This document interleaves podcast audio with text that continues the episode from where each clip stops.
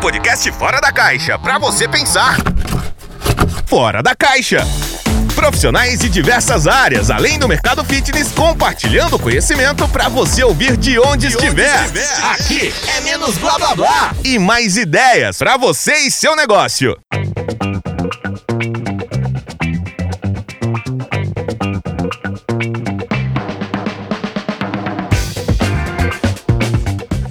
Chega aí, Léo, para a gente já fazer a, a, uma pergunta bem, bem bacana para você, que é o seguinte.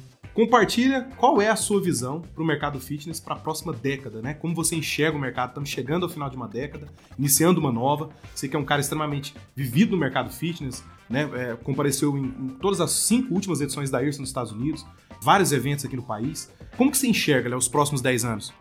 Essa é a verdadeira pergunta do milhão, né?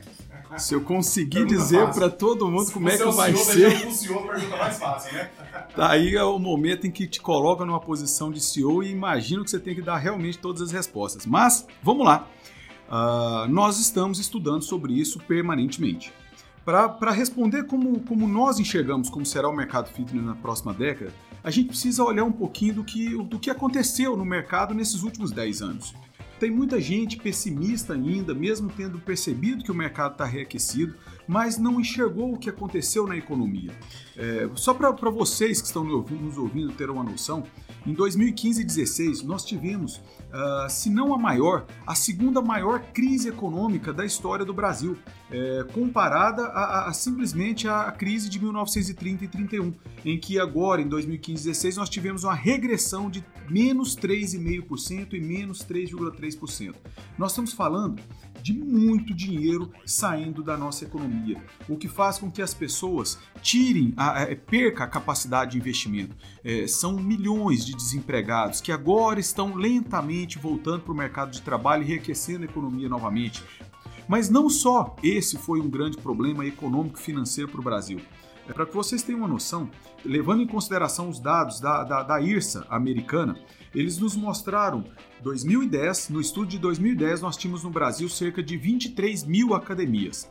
É, agora, em 2019, nós temos o um número de 34 mil academias. Nós tínhamos naquela época 7 milhões, 7 bilhões de faturamento e chegamos a 9,6 bilhões, e que foi um crescimento de penetração para 4,6%. Então, para que vocês tenham uma noção do quanto o mercado concorrencial brasileiro está grande, e comparando ele com os Estados Unidos, lá eles têm 39.500 academias para 62 milhões de alunos. Aqui no Brasil, nós temos 34 mil academias para 9,6 milhões de alunos. Então, é uma diferença muito grande. É, comparativamente, os Estados Unidos têm é, é 5,6 vezes mais alunos por academia do que o Brasil. Nós estamos falando que a proporção é de 1.560 alunos nos Estados Unidos por academia, enquanto no Brasil nós temos 278. Por que, que eu falo isso para vocês? Porque é, com esse nível de competição, nós temos um bolo muito dividido um bolo muito dividido por uma perspectiva do mercado de crescimento dessa, dessa demanda, né, de quem compra academias maior do que o que realmente aconteceu, especialmente considerando aqui a crise de 15 e 16. Então, é natural que diversas academias passem por dificuldade. Entendam isso. É natural que diversas academias no mercado absolutamente concorrencial passem por dificuldade. E aí nós percebemos a evolução desse mercado. A diminuição do volume de novos entrantes é natural, o mercado se organiza e a profissionalização daqueles que estão no mercado, aumentando a sua capacidade de diferenciação, de gestão e de, e de profissionalização mesmo, enquanto diversas outras academias, infelizmente, acabam é, fechando as portas e desistindo dessa oportunidade. Então, esse é o movimento concorrencial natural. Eu preciso falar disso para que nós possamos enxergar a realidade onde nós estamos.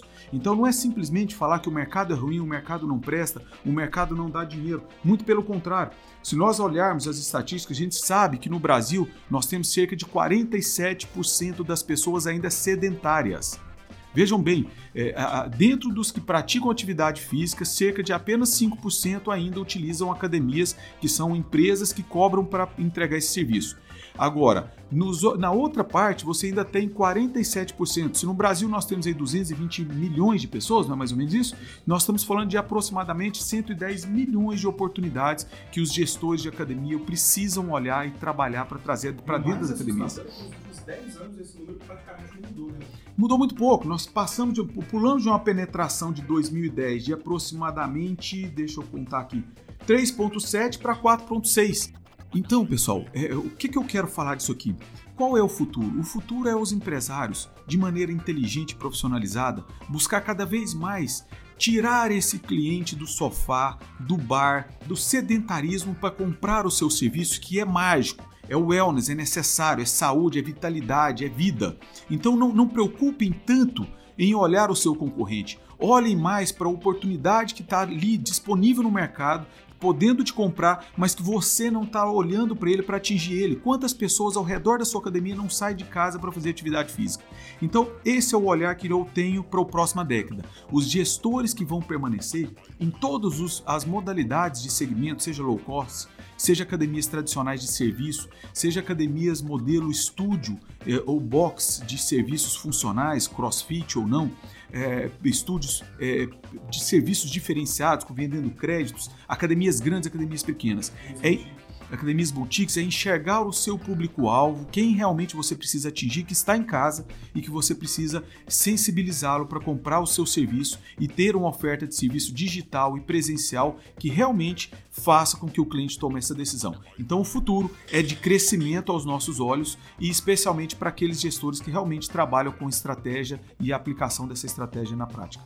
Hoje, o que o gestor não pode deixar de fazer mais, Léo? O que é básico na gestão de academia? Vamos lá. Então, Tibério uh, e ouvintes, tive a oportunidade de estar em diversas cidades conversando com gestores, seja em eventos, palestras, eh, em cursos que eu também participei, e nós percebemos que, infelizmente, a maioria dos gestores e gerentes da academia não praticam ainda o que eu gosto de chamar aqui de administração tradicional. O que é uma administração tradicional? É aquela administração que está focada em olhar o processo de vendas, qual é o percentual meu de vendas, de visitação, de conversão, quais são os meus consultores que se destacam positivamente é, daqueles que não se destacam, quais são os meus números financeiros, qual é a minha receita mensal, qual é a minha previsão de receita mensal para o mês que vem, é, qual é meu, a minha despesa projetada, planejada, qual que é o meu planejamento básico de marketing para atrair clientes, qual que é o resultado que eu espero da minha equipe de professores? Vejam bem, eu estou falando de administração tradicional, que é analisar números, indicadores, basicamente. Infelizmente, muitos gestores ainda não estão envolvidos com a administração tradicional. Quando pergunto para alguns destes, por exemplo, em um evento com 50, 100 pessoas, quantos de vocês fizeram treinamento com a sua equipe de vendas nos últimos seis meses? Normalmente nem 5% levanta a mão. E isso, pessoal, é, é inaceitável para o mercado. A administração tradicional já é inaceitável para o mercado não tê-la. Academias é uma empresa e uma empresa demanda de análise de indicadores o tempo inteiro para que você possa buscar melhorias. Eu escutei uma vez de um consultor que nos ajudou de maneira direta e indireta muito no mercado, em que ele diz o seguinte: talvez muitos de vocês vão, vão saber conhecer essa fala. Quem analisa os números depois de 30 dias, está fazendo uma autópsia é, de algo que já morreu. Você precisa fazer diagnóstico semanal para saber se o seu time de vendas não está vendendo bem, então como é que nós vamos mudar? Se o seu time técnico está perdendo muito cliente, não está renovando os seus clientes, como é que a gente vai ativar essa renovação? Isso é administração tradicional e vocês precisam se ater a isso. Agora, eu ainda olho para o que é mais importante hoje em dia, que nós chamamos aqui de administração contemporânea que está voltada para colaboradores, engajamento, conectividade, experiência do cliente e propósito. Então vejam bem, né, com essa nova administração contemporânea, a gente não pode esquecer da administração tradicional, mas nós temos que envolver os nossos colaboradores a um propósito claro da nossa organização, que dá para ser traduzido esse propósito em diferencial. O que, que a nossa empresa quer oferecer? Não dá mais para a gente dizer a gente é uma academia de musculação a gente tem que dizer o seguinte: como é que as pessoas vão se divertir e vão conseguir ter qualidade de vida, vão conseguir eh, alcançar melhoria em wellness, em, em, em fortalecimento, em, em saúde, em energização. Como que vocês oferecem isso? É com muita diversão, é com muita música, é com ambiente badalado, é com ambiente premium, cheiroso, caro, luxuoso. Não, é com ambiente simples, mas com um atendimento absolutamente pessoal. Sabe aquele atendimento da vozinha que chega e te abraça e sabe seu nome e olha no seu olho? Então, qual é o perfil da sua empresa? E por trás desse perfil, portanto, qual é o seu propósito para o mercado? Eu quero dar para vocês um exemplo de propósito. Não tentem seguir se não fizer sentido para vocês. O meu objetivo é que você não siga um propósito, encontre o seu. Lá nos Estados Unidos, um, um ex-presidiário, que ficou lá anos preso, decidiu montar uma academia em que ele pudesse simular a maneira que as pessoas faziam exercício dentro da cadeia. O cara montou uma rede com mais de 100 unidades. Você entra lá dentro, a sensação, o tratamento, a, a, toda a, o layout é baseado em como é dentro de uma cadeia. Então você tem cheiro, você tem cores e você tem tratamento, cara. Você não tá ali para ser bajulado. Você tá ali para tomar pancada, faz logo, porque senão você, enfim, 100 unidades. Isso é posicionamento claro, propósito claro. Nós temos um cliente em Jataí, interior de Goiás, numa academia de uma cidade que tem menos de 70 mil habitantes, que o índice de conversão dele ultrapassou 80% de conversão lotou a academia porque ele montou uma balada. É uma balada, você vai pra academia, é, é, a sensação é que você tá numa boate. Cara, tem muita gente que vai odiar, mas ele tem coragem de acreditar no propósito dele e vende. Então, Fechando para vocês nessa administração contemporânea, você precisa encontrar qual é o seu propósito de serviço a ser oferecido. E aí você engaja os seus colaboradores para que eles entendam, eles precisam falar o mesmo propósito que você. E aí para diante você vai ter um processo de vendas, é, um processo de marketing, um processo de vendas muito claro e diferenciado do mesmo. Porque quando você vê a oportunidade que cresceu das low costs, é porque elas oferecem atividade física e hoje já estão até diferenciando, mas eles oferecem atividade física que era oferecida por todas as academias de maneira geral. Então eles continuam fazendo isso e você vai oferecer o que para que o cliente possa comprar. Eu quero fechar então essa percepção de qual é o, não é o básico da gestão, mas qual é a gestão que o mercado necessita para o crescimento, é, fazendo uma sugestão para você que está nos ouvindo, seja você empresário ou não. Leia o livro primeiro os colaboradores e depois os clientes. Esse livro, eu agora não consigo te falar exatamente quem escreveu, mas o Tibério coloca isso aqui depois pra gente. É, esse livro, ele foi escrito pensando numa lógica muito interessante, que é a seguinte, se você não consegue trazer o propósito para o seu colaborador, dar para ele a mesma sensação de atendimento que você quer que o seu cliente tenha, como é que o seu cliente vai vivenciar isso na sua empresa, uma vez que ele é atendido pelos seus colaboradores? Então, isso tudo que eu estou falando é fácil de compreender, não é fácil de aplicar, é o nosso desafio contemporâneo na Pacto, nós estamos o tempo todo buscando fortalecer propósito, correlacionar com gestores, com coordenadores, com equipe de atendimento e nós não vamos nunca abandonar isso, porque a gente tem absoluta convicção que pessoas com propósito fazem diferença. Coloquem isso na empresa de vocês. Sensacional. Grande dica aí. Primeiro os colaboradores, depois os clientes de Vine Nayar e a editora é a Bookman. Muito bom. Léo, para a gente encerrar esse episódio, mais do que especial, Fica também aqui, revelamos várias curiosidades, mas uma curiosidade sua também, que lá atrás, no começo do seu contato com o mercado fitness, você chegou a acompanhar algumas academias, na é verdade? Qual recado que você deixaria para os gestores que estão nos ouvindo e desejam ter um ano de lucratividade? Ganhar dinheiro com o negócio academia. Como é que nós podemos ter lucratividade? Tem muita coisa que foi dita aqui, mas a principal forma que eu acredito realmente é a incomodação e a promoção de mudanças dentro da sua empresa. Então comece mudando. Eu vou falar aqui do financeiro que o Max ressaltou. Comece mudando com a sua disciplina na gestão financeira. É, comece dizendo para você nesse ano quantos por cento de lucro você quer ter na média do ano. 15%? 20% ou mais? 10%? Se isso é o seu plano de sucesso para esse ano, porque talvez você esteja no momento investidor, comprando, renovando, é, é, defina quanto você quer de lucratividade. Desenhe um orçamento dentro do sistema financeiro da Pacto, aonde você caracteriza ou descreve nesse percentual de despesas que você quer gastar com base na sua receita planejada e encontre a maneira de chegar nesses 10%. Essa é a primeira maneira de alcançar resultado. Enxergue esse resultado num plano orçamentário. Simples. Não pense que isso é difícil, é entrar lá e fazer. Nós podemos te ajudar.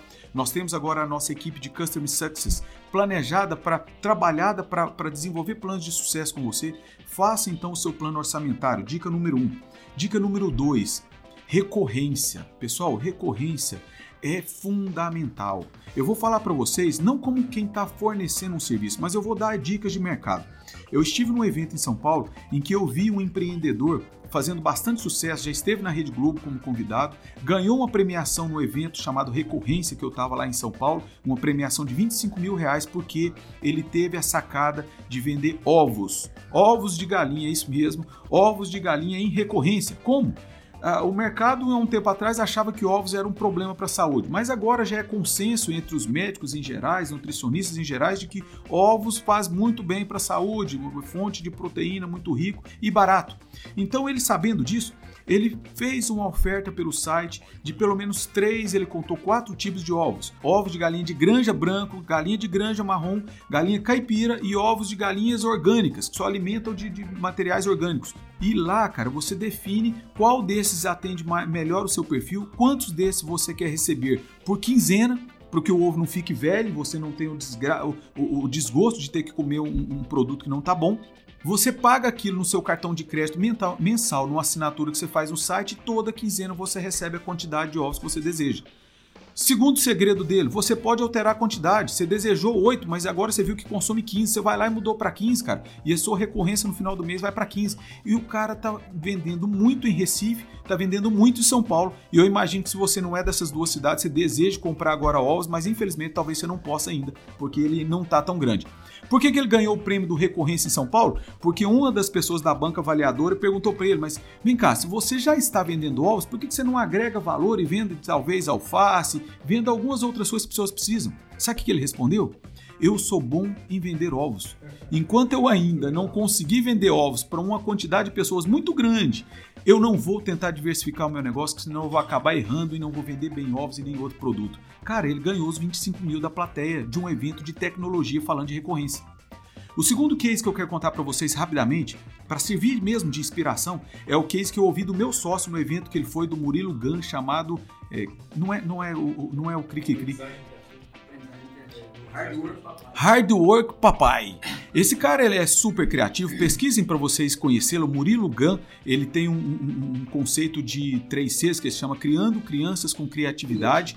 É sensacional. E nesse evento ele, ele fez um teste eu posso chamar de teste desafio, em que ele pegou 10 pessoas aproximadamente que fazem parte do grupo de, de, de desenvolvimento de criatividades e convidou essas pessoas para fazer uma oferta eh, de inteligência para Cacau Show. Porque a Cacau Show vende demais na Páscoa, no Natal e Ano Novo, mas não vende demais nos outros meses do ano. Então a, a, a questão era: como é que a Cacau Show pode vender muito mais? Enfim, tiveram várias ideias. Eu vou destacar as duas que o meu sócio me contou. Estou contando aqui a história que eu ouvi do Max. É, então, ele estava lá vivenciando, mas isso para mim serviu como inspiração. Então, vejam, um dos grupos deu a ideia dele fazer uma curadoria, ou seja, vender chocolate para aquelas pessoas que gostam através de recorrência mensal e entregar alguns mimos nessa, nessa, nessa venda mensal. Então, cara, você escolhe a quantidade, os, vamos dizer, os sabores, os modelos que você mais gosta e a Cacau Show surpreende sempre todo mês com algum, algum mimo para esse cara. É, alguma sugestão, uma experimentação nova que pode fazer com que ele consuma novos chocolates. Isso foi muito bem elogiado, mas o CEO da Cacau Show estava lá nesse evento e ele comentou que isso já era uma estratégia vista e que eles já estavam trabalhando. Beleza, muito elogiado, então o cara não ganhou o prêmio. Quem ganhou o prêmio? Um time que ofertou a ideia de fazer a Cacau Show atingir os aniversariantes. Vejam bem, parece tão genial e tão simples imaginar que todas as pessoas fazem aniversário todos os anos, exceto aquela parcela que já se foi, né? E eles comem chocolate, cara. Eles fazem a festinha com chocolate, com bolo e a Cacau Show não está lá. Então a sacada dos caras, em resumo, era que Cacau Show pudesse vender é, tortas de chocolate como Lego para gerar uma interatividade, uma coisa de, de inteligência e as pessoas comprarem isso pelo site da Cacau Show para ofertar nos seus festinhas de aniversário, incluindo bombons e algo assim, fazendo com que o volume de vendas anual cresça muito, porque todas as pessoas do Brasil, as 220 milhões, vão fazer aniversário todo mês e isso pode gerar uma perspectiva de crescimento muito grande. Recorrência, possibilidade de compra facilitada. Então, caiam para dentro de todas essas inteligências que você pode ter agora para todos nós que vendemos serviço é fundamental, é vital. A TOTS, uma das maiores empresas de tecnologia de ERP, gestão empresarial do mundo, já trocou a sua estratégia de venda de softwares por licença. Eles arrecadavam para cada cliente um ticket médio de 4 a 5 milhões para vender recorrência. Agora as empresas podem pagar cerca de 70 mil e uma recorrência mensal. Eles vão levar quatro anos para recuperar o, o, ganho em receita, mas depois dos quatro anos eles têm uma estimativa de crescimento superior a 30% ao que se crescia anteriormente. Então vejam, você que é academia, deixe o seu cliente ter facilidade de compra, deixa ele ter a facilidade no pagamento sem atrito, para que você possa se dedicar ao serviço, à experiência que esse cara tem dentro da sua empresa e não a sensação de que ele tem que te pagar todo mês, todo mês ele tem que estar na recepção, todo mês ele tem que trazer um cheque, ou, ou você forçar ele a comprar um plano de um ano. Vejam, se não for recorrência, venda um plano de um ano, mas você pode hoje nem fazer o cliente ter esforço para comprar um plano anual. Ele pode tomar a decisão de deixar o número do cartão, pagar mensalmente e desistir a qualquer momento com 30 dias de antecedência quando ele entende que o serviço não é bom. Essa honestidade te promove muito mais venda, te promove muito mais fidelização. Este foi mais um episódio desse projeto que amei fazer neste ano. Queria agradecer de coração todos os 12 convidados que passaram por aqui e a minha equipe que edita e distribui esse conteúdo com maestria. São conteúdos de muito valor mesmo. Você que ainda não ouviu, corre aí no nosso site ou na sua plataforma preferida e confira. Nós falamos sobre vendas, CRM, financeiro, endividamento, experiência do cliente, marketing e muitos outros assuntos com grandes referências do mercado nacional. Em 2020, tudo novo de novo. Novo formato, novos conteúdos, nossos colaboradores contribuindo com você com dicas práticas de gestão. Vai ser sensacional. Ficamos por aqui, um excelente 2020 a todos, um forte abraço e não se esqueça, a, a diferença é que a gente se envolve. Aí, ó. Você ouviu o Pacto Cast, o podcast que tem mais conteúdo. Aguardamos você no próximo episódio.